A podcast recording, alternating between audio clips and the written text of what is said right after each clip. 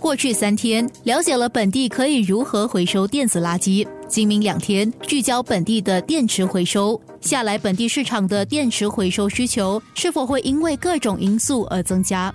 生活加热点。新加坡目前呢，整个这个电池这个回收量报废量大概一年是五百到一千吨这个样子。Test Singapore 叫伟翔 Singapore 呢，是新加坡的一个发起的企业。目前呢，我们在这个电子回收业呢，已经整个提供服务大概十七年的这个历史，所以这方面呢，我们对这个市场呢还是有些了解的。我们感觉到呢，目前呢，这个整个新加坡电池呢种类还是比较繁多，包括这个铅酸电池啊、碱性电池，还有最新的。特别是这个锂电池，现在这个报废的量呢会越来越多。目前呢，这些电池呢主要包括这个个人使用的，还有家庭电器用的电池，以及这个商业和工业备电使用的电池。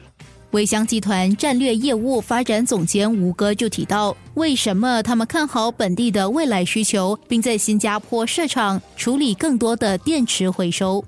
随着新加坡政府推行二零三零年这个新加坡绿色发展蓝图，到二零三零年之后呢，所有这些汽车呢开始转换成电动汽车。因为电动汽车主要使用的还是锂电池，电动化汽车这方面的发展的话，锂电池实际上的报废的量呢会逐年增加的。所以我们估算一下，大概到了二零四年以后，相应的这些所有的锂电池这个量呢，每年呢可以最高达到将近有五万吨啊这样的一个这个水平。从现在到二零四零年。这个量呢也是会逐步增加的，因为现在电动汽车这普及性呢是越来越高，这个是我们对市场的一个趋势的一个评估。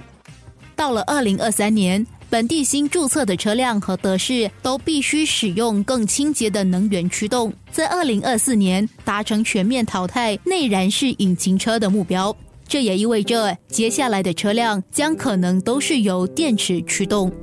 就是为了这个配合呃未来这个锂电池回收量的大幅提高呢，我们在新加坡呢也最近正式建成了一个年处理大概五千吨的专门处理锂电池的这么一个处理厂。这个厂呢我们叫 Tesb，今年三月呢正式投入使用。所以这个厂的产能呢是可以满足目前就是在今后一段时间之内新加坡这个锂电池啊回收的需求。我们预测呢估计在今后几年之内，实际上 Tesb 呢是可以完全满足这个需求的。然后呢，我们现在也在考虑呢下一步呢怎么来适当增加这个产能，就在保证这个的处理能量呢和市场需求呢是成套的。那目前 Tesb 都在回收哪些电池？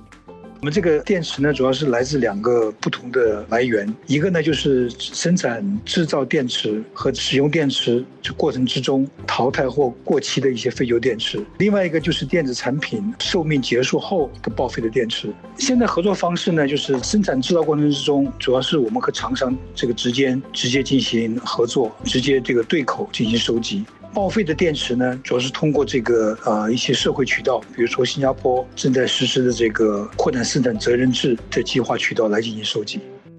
虽然在电子废品的回收上，新加坡的起步可能不比某些国家快，但是身为业者，五哥看好本地下来在这方面的发展。